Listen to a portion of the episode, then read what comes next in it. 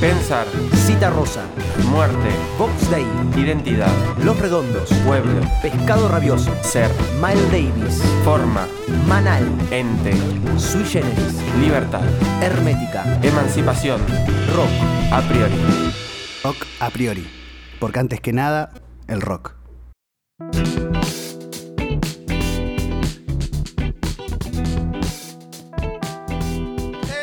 ¿Qué haces, querido? Bienvenidas a este segundo episodio de segunda temporada de Rock a Priori. Me gustan esos elementos que tenés ahí ¿Viste? para hacer eh, un momento festivo Sí, sí. de, eh, de comienzo de temporada. no, lo, no lo usé tanto esta vez, a diferencia del primer episodio. Eh, esta vez lo hice sonar menos. ¿eh?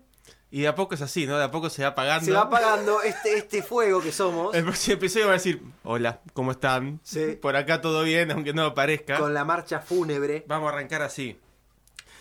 Bueno, querido, eh, ahora sí, ahora arrancamos lo- en lo que sería la...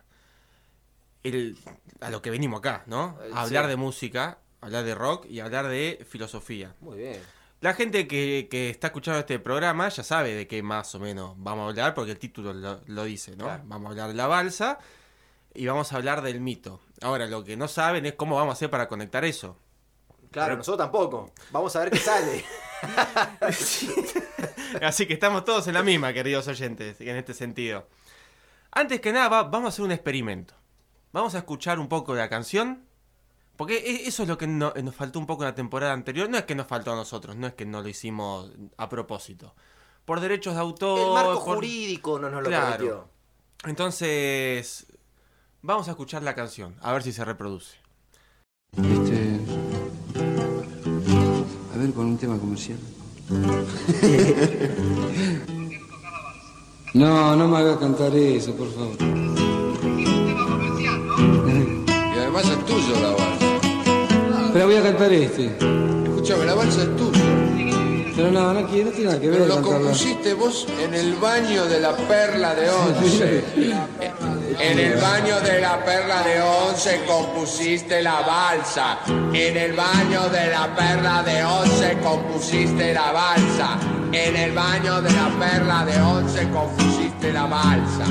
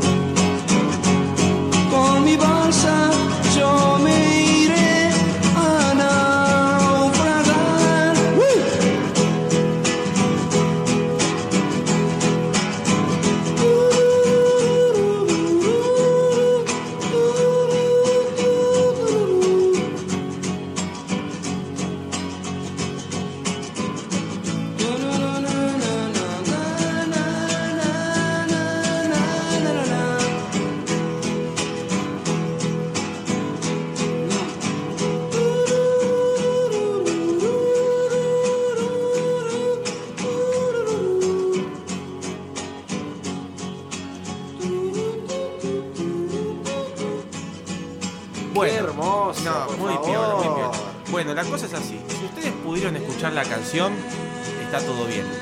Si no pudieron escuchar la canción, tienen que hacer dos cosas. Primero, asegurarse de que nosotros no estemos presos, por cuestiones legales. Sí. Y segundo, ir a escuchar la canción por otros medios porque a- evidentemente eh, la han censurado. Así que esto es un, sería una, una especie de pseudo prueba piloto porque va a salir así como está. Bueno, acá vamos a escuchar el tema de la balsa, que dice el canon rockero argentino que es el primer tema de rock nacional. Eh, nota al pie. Sí. Me gusta que digas canon rockero argentino porque venimos de un episodio, el primero de la temporada, donde hablamos del canon filosófico. Sí, Así sí. que vamos de canon a canon. Sí, tratamos de, de ser eh, como políticamente eh, correctos en este sentido. En un momento vamos a dejar de serlo, pero por ahora estamos en eso.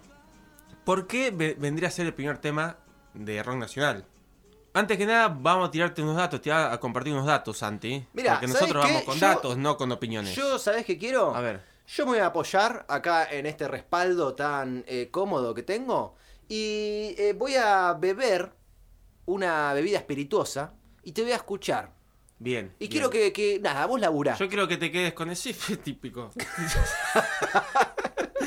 que laburen los demás. Bueno, este tema se supone que tiene un- una, una fecha de gestación, que es el 2 de julio de 1967. Vamos. Este- esta suerte de, de- de canon, de historia o- oficial, porque nosotros vamos a tratarlo en esos términos, en términos como de relato. Después, bueno, habrá sido verdad o no, habrá evidencia empírica, eso es otra cuestión. Está hecho por Tanguito y por Lito Nevia.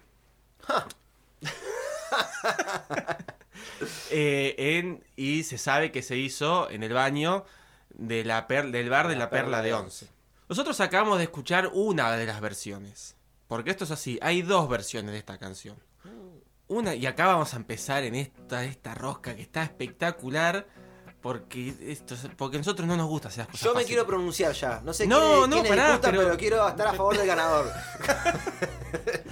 Nosotros aca- acabamos de, de escuchar la versión cantada y tocada y reproducida por Tanguito, que se grabó en 1969 y que después salió a luz en el 73 en el disco se llama Tango, que lo produce la productora Mandioca, una productora que sabe quién es. Del, más, del más grande de todos. Vos Eh. decís, ¿quién es el más grande de todos? Álvarez. Jorge Álvarez. Vamos. Y Jorge Álvarez tiene, a- además de, cuando nosotros hablamos de- del tema de Box Day, Perdón, hacemos Sí. la, la- el- el- la gracia, el chiste, porque lo mencionamos bastantes veces la temporada anterior. sí, fue una, una figura muy importante en términos de producción musical para el rock nacional y cuando hablamos del tema de, de Box Day, del álbum entero de la Biblia, él fue uno de los productores y él tiene una participación importante en esta época. Pues estamos hablando de... Manal también lo mencionamos. Con Manal en su también, es verdad, sí, sí. Porque él tiene una, una participación fundamental en la década, en, en este, en este momento incipiente del rock nacional. Estamos hablando. En la década ganada del rock nacional. claro. sí, porque en, cuestiones políticas estaba Uncanía. Estaba, sí, estaba complicado. Entonces, bueno, por algún lado había que Es ganar. una década que empezó mal y terminó peor. Entonces, este, esta canción, esta versión que nosotros escuchamos es la versión de Tanguito, porque también está la versión de los gatos. Y acá empieza la rosca que nosotros queremos traer acá. Yo, ¿sabes qué? Hay dos versiones, amigo. Me siento absolutamente traicionado. Gabo hizo una, una maniobra política. Me dijo, no, tranquilo, me dijo, tranquilo, vamos a poner el tema de, de los gatos, la balsa, la versión de los gatos. Y acá me entero, me entero en, en este vivo, que la versión que puso es la de Tanguito. Es una maniobra por una agachada. Y viste cómo es esto. Vos me dejás laburando a mí, yo laburo. No puedo- de decir- vos- vos no acabas puedo de decir nada, No, no vos, puedo vos decir trabajás, nada. vos trabajás, bueno. Entonces nada, yo cuido mi kiosquito, amigo. bueno, ¿por qué? A Hay ver, dos vamos. versiones. Y acá donde empieza lo lindo. Es así, se supone que la canción es, es hecha por, Nito, por Lito Nevia Ajá. y por Tanguito. En donde Tanguito ha aportado algunas estrofas, las primeras eh, eh, estrofas y cierta eh, melodía, y cuenta una versión que como Tanguito tampoco tenía mucha idea de música, le, le pide a, a Lito que, que le dé una mano y Lito como que la termina de componer, entonces eh, se toma el atrevimiento de sacarla con los gatos, entonces Ajá. sale en un disco de Los Gatos en el 67 y esa es como la primer versión. Pero siempre quedó como esa idea de que es una coproducción, digamos, ¿no?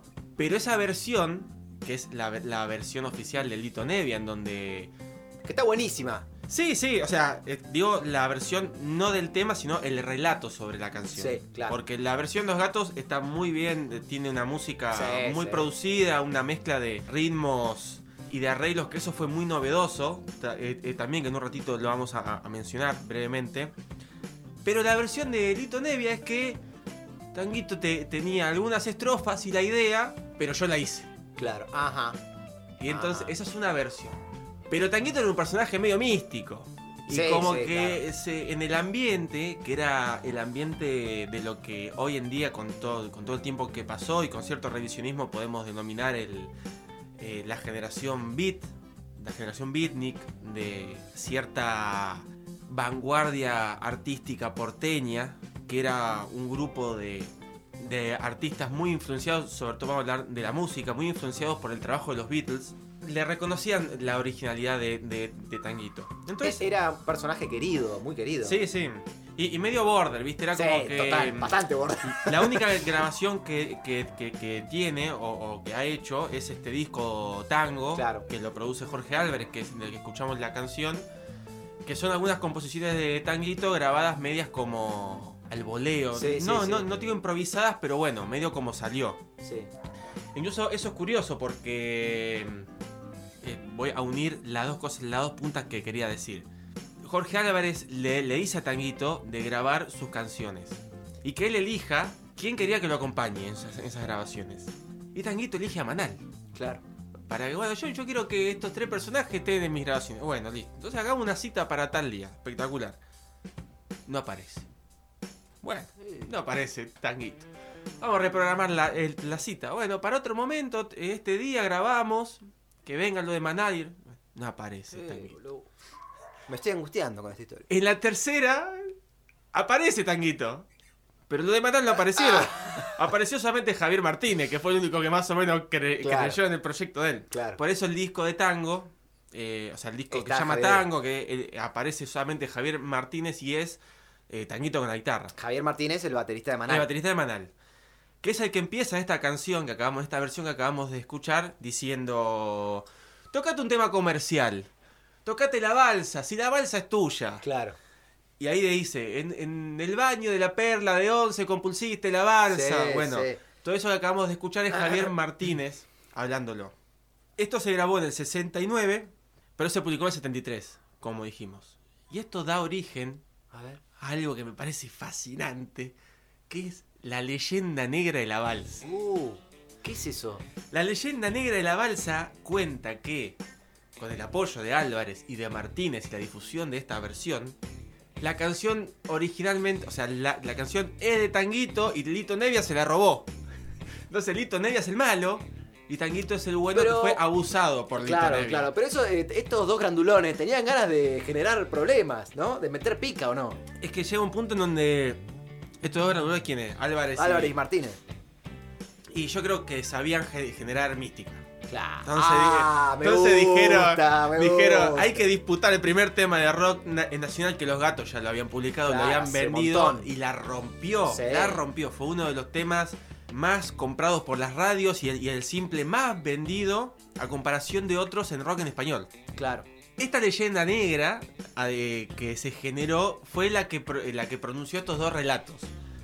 Uno es el de Lito Nevia, que eh, incluso cuando uno ve documentales de rock nacional, y el primero que aparece es Lito Nevia, Sí, ¿no? en los primeros obvio. capítulos, el tipo dice, bueno, Tanguito me dio la letra y yo le puse la música y la, letra, y la canción es relativamente mía.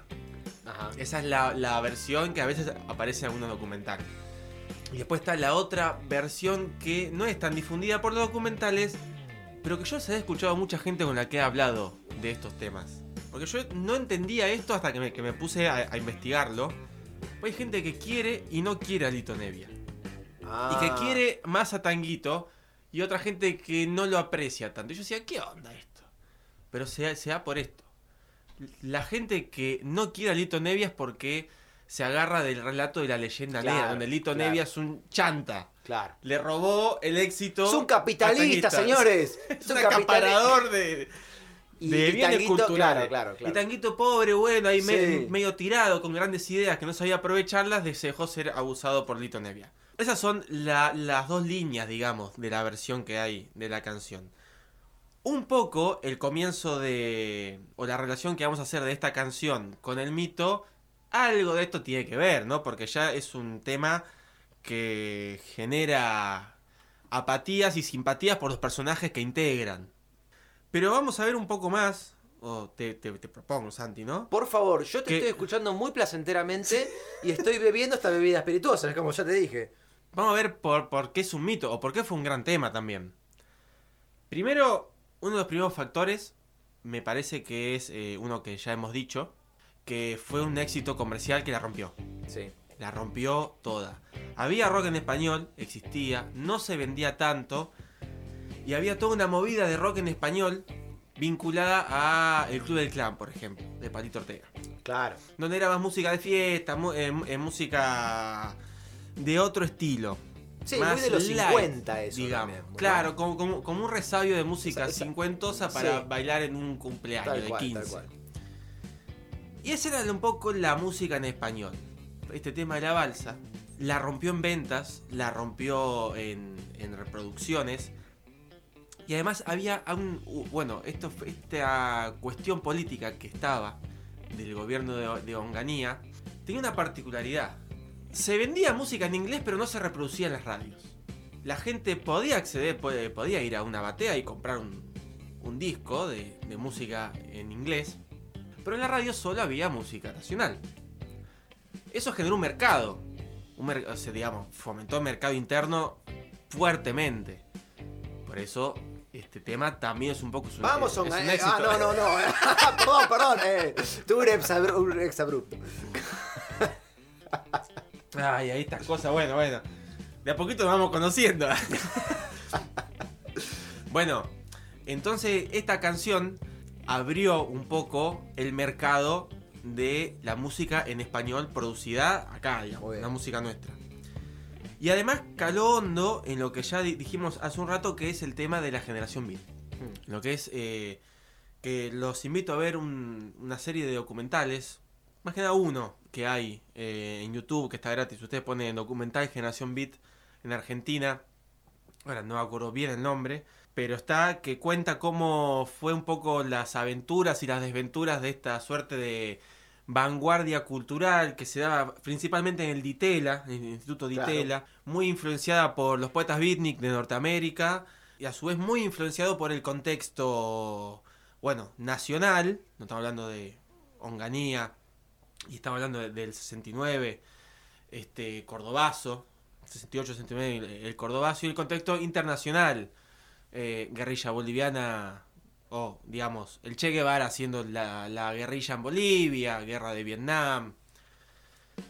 Todo ese contexto como que influyó mucho en las juventudes, ¿no? La aparición de la píldora anticonceptiva que ha revolucionado un poco la... un poco, no, un montón, eh, el vínculo con el sexo, el movimiento hippie. Como que, que fue un cambio cultural grosso y esta canción abría una puerta a una producción nacional de música contracultural que pudiera hacerse eco de eh, todo, todo, todo ese contexto. Muy bien, loco, me Vamos, encanta. Vamos, vamos, todavía. Porque además lo que tenía de interesante, y sobre todo esta canción, porque nosotros nos vamos a meter en el contenido de la canción. Ahora, ahora les vamos a decir lo que vamos a hacer.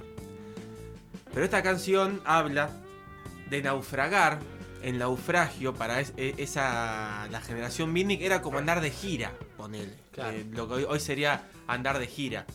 Y mm, la música que fue eh, que se producía en ese momento empezaba a hablar de plazas, de calles, de, de- de- de, bueno, de Buenos Aires, ¿no? Pero del conurbano también, porque está el blues de Avellaneda. Se, se empezaba a hablar de, de cuestiones urbanas eh, locales. Y eso fue lo que rompió un poco también con la dinámica, por ejemplo, del Club del Clan. Que era como esa música, ese rock de fiesta general, pero cantado en, en español. Acá no era simplemente cantar en español. Era hablar de cosas nuestras. Sí, y sí. entonces un poco el movimiento contracultural también eh, se, se subió a eso y esta canción fue una de las primeras que hizo eso. Claro. La cuestión de la depresión del sujeto en la ciudad, la necesidad de naufragar, que era esto como de, de gi- girar por los bares. Bueno, cuando vean el documental este que les recomiendo de Generación Bitnik, ahí le- les va a contar un poco qué era el naufragio, ¿no? Era esto de salir de un bar a las 7 de la mañana y mientras vos estás re jede por la calle, la gente iba a laburar y vos veías cómo el mundo moderno se desplegaba frente a uno. Bueno, todas esas cuestiones existenciales empezaron a darse un poco en el rock nacional. Y esta canción fue una de las pioneras en esto. Bueno, amigo, te estás mandando un despliegue, una presentación que va a ser muy difícil de superar. Ya, no fui yo, Yo- fue simplemente el rock nacional que habló sobre. Claro, a- habló a través de Intento encarnarlo lo mejor, pero si soy un humilde servidor. de- Espectacular, de espectacular. Bueno, voy a tratar de estar a la altura en el próximo tema. Pero acá hay una cuestión, que es que nosotros anunciamos que vamos a hablar del mito. Ajá. Entonces a mí me gustaría que traigamos, eh, conectemos la balsa con el mito. Vos dijiste, la canción esta generó, no solo fue o se considera en una línea histórica la primera del rock nacional. Del rock nacional en este formato, ¿no? Sí, sí. Sino que justamente eso, eso del, del nuevo formato, eso de, de la primera en el nuevo paradigma de hacer música en Argentina. Música popular y particularmente rock. Entonces, ¿podemos conectarlo esto con el mito? ¿Cómo lo, cómo lo vamos a conectar? Mira, yo creo que hay mito en la medida de que funda algo. Digamos, el mito. Este es el mito fundante del rock nacional. Vos agarrás cualquier enciclopedia, cualquier libro, cualquier canon de rock nacional. ¿Dónde surge el rock argentino? En la balsa. Claro. Y eso es un mito. Y además de todas estas cuestiones que, que dijimos, algunas cuestiones por ahí como medias, no técnicas, pero medias empíricas, ¿viste? Bueno, cuánta cantidad vendió, cómo influyó, bueno, todas esas cuestiones. Pero además es ya esta disputa que se empezó a hacer de quién hizo qué en la balsa. ¿Quién compuso la música? Yo compuse la música, no, pero yo hice la letra, no, pero yo lo grabé, pero mi versión es la original, pero viene Javier Martínez y dice, eh, pero es tuyo ya empieza a haber como una discusión por el origen. Entonces, si hablamos de origen, hablamos de mito. Porque es un mito fundante. Es Y el mito curioso- que funda al rock nacional. A partir de acá se abre una, una, una línea nueva. Lo curioso es que cuando eh, vos decís, si hablamos de origen, hablamos de mito. Y si hablamos de origen, hablamos de filosofía también. Uh, entramos donde queríamos entrar igual. me Entramos parece. donde queríamos Pero entrar. me encanta escucharlo en palabras. Sí, porque siempre está la cuestión del origen de la filosofía. El origen histórico, el origen existencial, como el origen... ¿Cuándo se constituye? Claro, claro. Y sobre todo, digo, la búsqueda del origen.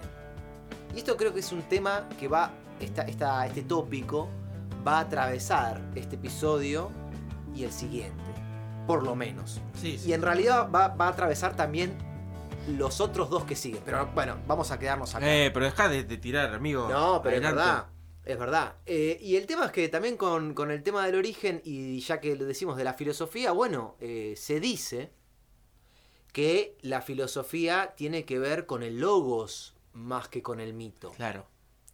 El logo es entendido como esta suerte de, de lo racional, Claro. de la palabra. Hab- hubo un momento, eh, dice el cuento. ¿Qué dice el cuento? El canon, como vos dijiste. Bueno, ahora vamos al canon filosófico. ¿Qué dice el canon filosófico? Hubo un momento donde las explicaciones de las cosas, el discurso era de orden mitológico, se apelaba a deidades. eh, bueno, Sí, ahora, vamos a contar. explicaciones de fenómenos naturales como ¿Qué? esto, como de, de- una inundación no era un fenómeno que se podía pensar así en términos racionales, sino que era el enojo de un dios y, Exacto. y iba por ahí. Y Exacto. eso es la época mitológica. Exacto. Y la filosofía, en el cuento este, en el relato este, la filosofía, y está bueno que usemos la expresión cuento y la expresión relato, lo cual es adrede, eh, la filosofía dice, bueno, no, basta, cortemos abruptamente con este, estos chamullos, estas cosas irracionales, y vamos a explicar las cosas eh, de modo metódico, de modo apelando a, a cuestiones de la naturaleza, no de quizá de las deidades, eh, bueno, eh, de modo sistemático, de modo racional. Y ahí- Casi científico, bueno. Casi ci- científico, y está bien que lo digas, Sí. sí, sí, sí, acá hay una hay una, una similitud, como que empieza ahí también el... el- el- El tema de la observación, de empezar a experimentar con Exacto, cosas. sí, sí, el discurso científico eh, primitivo, si vos querés, ¿no? Mm. Pero bueno, la filosofía ahí dice, bueno, basta, y eh, empieza la era del logos, el logocentrismo. Por eso se dice que la filosofía, en esta época de Grecia, siglo 6-7, generalmente se suele asociar a un filósofo en particular, que es Tales de Mileto, eh, se dice que la filosofía entonces consiste en el pasaje del mitos al logos. De un para, se rompe con un paradigma y se empieza con uno nuevo. Como la balsa. Claro, ahora esto es lo que me gusta porque si nosotros decimos que la balsa es el relato mitológico del rock nacional, eh, ¿cómo puede haber un relato mitológico Claro. en el siglo XX? No, no debería haber. Es todo dato, digamos. Nosotros decimos, bueno, ¿por qué la balsa es grande? Porque vendió 2 millones de copias que- y, y ya está. Claro. Y lo cuantificamos. Y lo ponemos en un carácter científico, explicativo y listo. Pero sin embargo sigue siendo algo mitológico. La balsa. Cómo surgió, quién lo hizo, en dónde se hizo, cuál fue el motivo. Bueno, todas esas cosas superan el orden ah, racional. Entonces te pregunto, ¿cómo es posible que haya mitos todavía? Si nosotros lo tratamos como un mito esto. Que haya mitos en el siglo XX. Claro, claro. No es algo que Se supone que lo dejamos pasado. Claro, ya tendría que ya tendríamos que haber superado esa, esa, ese estadio este, Primitivo, inferior. claro, casi animalesco. Y, y bueno, yo, escúchame, eh, yo tengo una definición de mito. A ver, Bueno, mira, no- es una definición que voy a extraer de un filósofo que nombramos el episodio anterior, que es Darío Stranriver. Está bueno que lo mencionemos a Darío porque es un nosotros que hacemos divulgación de la filosofía, eh, bueno, Darío eh, Darío Z, como se lo conoce, es un gran divulgador. hacemos, estamos haciendo meta divulgación, digamos. Estamos- sí, O sea, estamos- di- divulgamos a los Estamos divulgadores. haciendo meta divulgación. Bueno, me encanta porque todo el, el arsenal de pensadores y de libritos que hemos traído para hoy, la mayoría son argentinos y argentinas. Eh, claro, claro, tal cual. Exacto, sí, es verdad. A ver, vamos a hacer, an- antes de la definición, esto quizás es un poco desordenado, pero bueno, O sea, no es, no es logocéntrico. no lo es tuyo. logocéntrico para nada. Pero no, Si no es ordenado, irracional y metódico. bueno, eso justamente, dijimos que, que en el cuento la filosofía es el pasaje del mitos al logos. Está muy instalado, yo quería, quiero mencionar esto, antes de cualquier definición de mito. Está muy instalado que el canon filosófico va por ahí. Es decir, que la filosofía es el pasaje del mitos al logos. Pero en general, cuando uno este, indaga en algunos libros de filosofía, supongamos, no sé, pongamos por caso este, filosofía antigua, ¿no? Sí. Libros de filosofía antigua, autores que se dedican a la filosofía antigua, que justamente siempre todos hablan religiosamente. El pasa- los presocráticos, Claro. lo- lo- las partidas de Sócrates, el pasaje mito al logos. Y ahí hay un filósofo ítalo-argentino. Eh, lo menciono Vamos. por eso, porque decís que tenemos, eh, estamos acá poniendo sobre la mesa autores argentinos. Bueno, este es un filósofo que se llama Rodolfo Mondolfo, eh, medio chistoso el nombre, eh, que es, eh, un- bueno, un filósofo ítalo-argentino. Eh, Y llegó acá por el exilio. Eh, llegó acá por el exiliado de la dictadura peronista Ah. la- eh, que existía en Italia. Eh, no. el peronismo italiano. Eh, no, no, no, pero lo cierto es que vino acá, eh, creo que vino en la época de Perón, efectivamente, no, hablando en serio, vino en la década del 40, si no me equivoco, y eh, se fue a Tucumán, fue un profesor de la Universidad de Tucumán, Universidad Nacional de Tucumán. Bueno, el punto es que este hombre, este buen hombre, eh, escribe unas obras de filosofía antiguas que son muy importantes. eh, y que, bueno, una, algunas de ellas, en algunas de ellas, menciona, eh, él no dice que la filosofía tiene que ver, nace con Tales de Mileto y, tiene que ver con el logos. Él no dice eso. Él dice que la reflexión acerca de la vida y del mundo es tan antigua como, como el ser humano. Digamos, la- eh, y que eso es filosofía. Les digo, la- de vuelta, vamos de vuelta. La filosofía como reflexión sobre la vida y el mundo es tan vieja como el ser humano. Lo que, lo que sucede en todo caso con Tales de Mileto, con esa Grecia del siglo 6-7 a.C., es eh, que se pasa a un pensar metódico, ¿no? Como una manera eh, sistemática y racional. Sí, bueno, eso. Eso que, que decís vos, que los problemas de la filosofía. ¿Cómo fue que lo dijiste? Eh, dije los las reflexiones acerca de la vida y el mundo, la filosofía Bien. entendida en esa clave. Vos sabés que a mí me gusta mucho un filósofo argentino que es Enrique Dussel. Ah, no, Ah, ah, no sabía. No. Mira, yo pensé que te había hablado tanto de este. Bueno, es un filósofo argentino, mendocino, que se exilió en México eh, por la dictadura y ahora es eh, como argen mexicano. ah, sí, digamos. sí, sí. Y él, eh, eso que, que- que- que decís vos, lo, de- lo define como núcleos problemáticos universales. Ah, lo mencionaste la, la vez pasada, en la- el episodio anterior. Ah, ahí va. No sé qué, en base a qué, pero ¿y qué, qué, qué es lo que, cómo es? No, los núcleos problemáticos universales son estos grandes problemas de la vida y del mundo en donde todas las civilizaciones se han encargado de. Ah, ahí va. lo- los han atravesado y han ensayado una respuesta. Que también está vinculado con el mitos, con la generación de mitos y este pasaje de mitos. Luego que ahora vamos a hablar Bueno, de eso. por eso Pero yo quería hacer este comentario como, como para Eh, reforzar esta idea de que hay grandes problemas, problemas, digamos, grandes núcleos problemáticos universales, que siempre estuvieron y que siempre van a estar. Ahí entonces eh, uno puede entender la filosofía, concebirla como una empresa mm, amplia, ¿no? Como que, digo, este autor, Mondolfo, dice que, bueno, la filosofía como sistemáticamente, una manera sistemática y racional de proceder y de pensar esos problemas universales de los que habla Dussel, eh, bueno, sí, se la puede fechar. Es decir, comienza, si vos Claro, creés, sí, sí. en el siglo 6-7 antes de Cristo en Grecia. Sí, como acá fechamos el nacimiento de, de- de la balsa un 2 de julio del 67 Claro, y así, claro. bueno, eh, de acá para De adelante. acá- hablamos de acá para adelante. Pero no es que no haya eh, antes filosofía en un sentido más amplio, Hmm. donde lo mitológico está incluido. Digo esto para. eh, porque también este programa es una. Al hablar del mito, es una continuación un poco del anterior que hablamos de la filosofía. Y en el anterior, tanto como en este, hablamos en términos de canon. Y también Claro. para, para, para mostrar que a veces no hay. no es tan, tan prístino lo del, lo del canon. ¿Tan qué? Prístino. ¿Qué es eso? Bueno, tiene que ver con lo. con- no, no, esa cortémosla. Eh, Tan prístino, bueno, sí, tan prístino acá. tan prístino lo del, lo del canon. Sí. ¿Está siendo claro este programa? boludo? Sí, boludo, dale, Sí, dale. Bueno, bueno, bueno.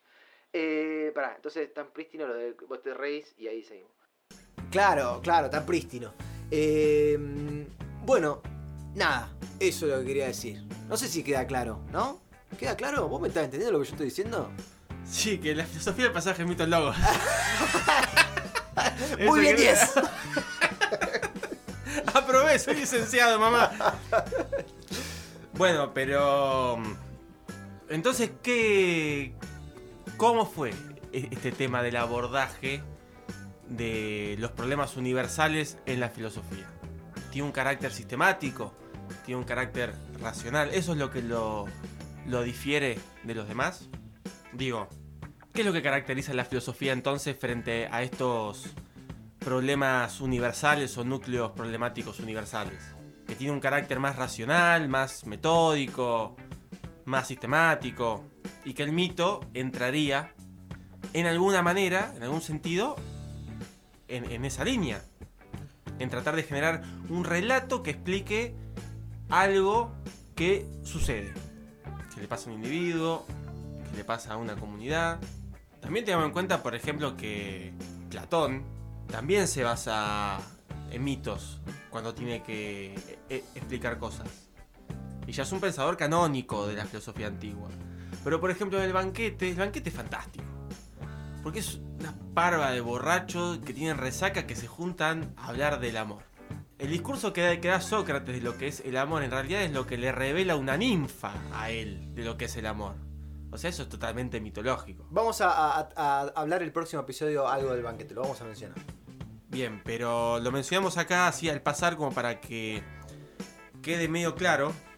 Incluso la filosofía antigua y después cuando pasemos a la medieval, incluso en grandes partes de la moderna, hay elementos míticos, hay elementos mágicos, hay elementos que no corresponden tanto a un orden racional empírico. A mí me gustaría leerte unos pequeños par, unas pequeñas ideas que tiene Dussel con respecto al pasaje de Mito al que me Dale. parecen fantásticos. Porque Yo- esto también nos va a permitir centrarnos en por qué estamos hablando del mito del rock nacional. Yo te iba a leer de, uh, de Darío Z, había- lo había anunciado, pero vamos con Dussel. Vamos con Dussel y si hay tiempo leemos a Darío Z. Dale. Tengo acá un libro que se llama Filosofías del Sur. eh, y en la página 14. O sea, para que quede claro que no leí todo, ¿no? Leí por lo menos el Le, hasta la 15. Tiene un subtítulo, sí, no, sí, hasta el- sí, más o menos, que se llama El nuevo desarrollo racional de los discursos con categoría filosófica. Toma, una, cate- una característica que tiene Dussel es que explica fácil pero le gusta hablar difícil. Ajá. O sea, te da toda una explicación re larga para decirte algo sencillo y vos entendés lo, lo que te quiere decir. Pero te lo dibuja tanto que es hermoso, es hermoso. O sea, Como ya sabemos, Es hermoso eh, porque es, es- eh, sí. además es, es medio chamullero. Si nos siguen de la temporada anterior, sabemos que Gabo es amante de San Agustín y de Dussel. Bueno, voy a leer eh, dos párrafos. La escritura de Dussel es muy amena, entonces no digan, uh, este loco va a leer un montón y se va a aburrir porque eh, escribe bien, además. Sí, escribe un poco bien. como habla, porque sus libros son como reescrituras de, conferencias, entonces tiene un lenguaje muy oral. Dice, se nos tiene acostumbrados, en referencia al pasaje del mito al logos, al ver a este como un salto de la parte irracional y alcanza lo racional. Que es un poco lo que veníamos hablando ahora. De lo empírico a lo concreto, de lo sensible a lo conceptual. Esto es falso, dice Dussel. Por supuesto, pues está en la página 14 y este libro tiene 350, tiene que justificarlo. Claro. ¿no? Pero bueno, esto es falso, dice Dussel. Dicho pasaje se cumple de una narrativa con un cierto grado de racionalidad a otro discurso con un grado diverso de racionalidad. Pero eso es lo que dice Darío Z. Ah, pero pará. pará ¿Quién, porque- eh, quién lo copió a quién? ¿Quién es Tanguito y quién Lito Neville? Sí, este, este tipo hace estas cosas desde el 70 o antes. Ah, Es un progreso en la precis- precisión unívoca, en la claridad semántica, en la simplicidad, en la fuerza conclusiva de la, fun- de la fundamentación. Pero es una pérdida de los muchos sentidos del símbolo que pueden ser hermenéuticamente redescubiertos en momentos y lugares diversos. Entonces dice, los mitos prometeicos o adámicos siguen teniendo significación ética en el presente. Acá voy a leer una parte que me parece clave que va a, a explicar todo esto.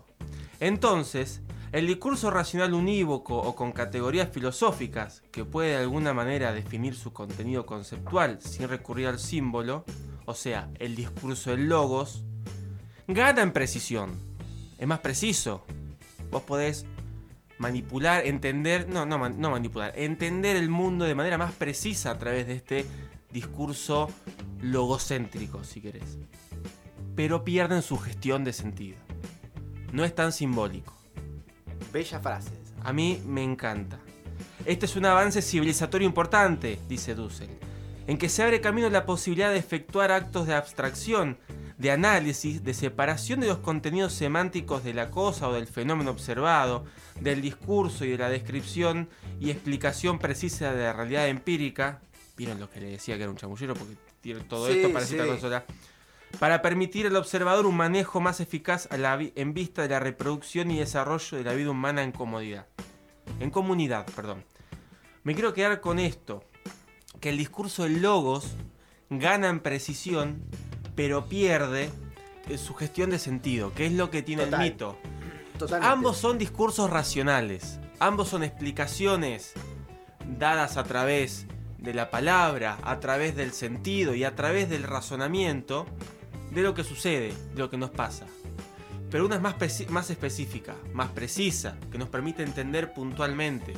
Podemos ver cómo reacciona una bacteria para poder generar un medicamento y, qué- sé yo a través de un discurso logocéntrico, o sea, de ir a lo preciso, cada vez más, más preciso.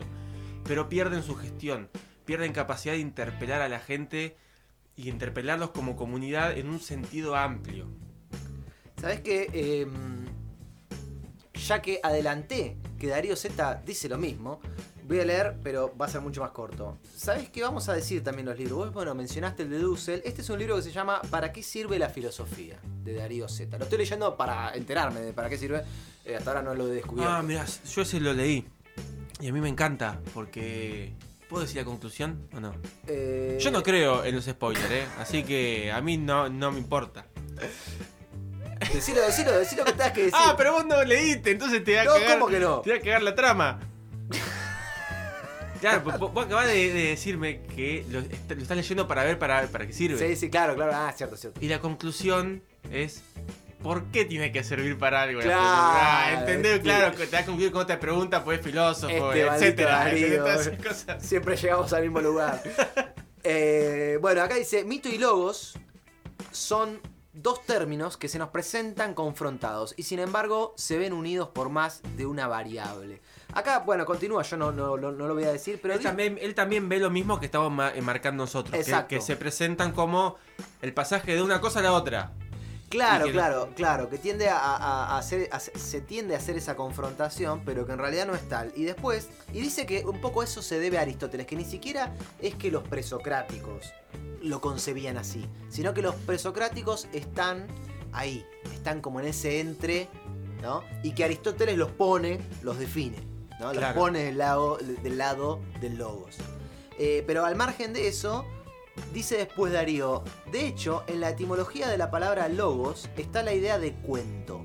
El contar, el enumerar, donde el cuento sigue siendo la narración del mito, pero ahora siguiendo pasos, adaptándose a cierto orden, a cierta ley. El mito y el logos pueden tratarse de lo mismo, formas de conectarnos con lo real a través de un sentido, a través de un relato. Bueno, y, continúa, Darío, son, eh, continúa, continúa, pero de, hecho está más atrás eh, la definición de, mito. Pero eh, nada, quería continuar un poco la idea de Dussel, ¿no? Acá como este autor, argentino también, continúa esta idea. No, está bueno pensar esto porque rompe un poco esta dicotomía.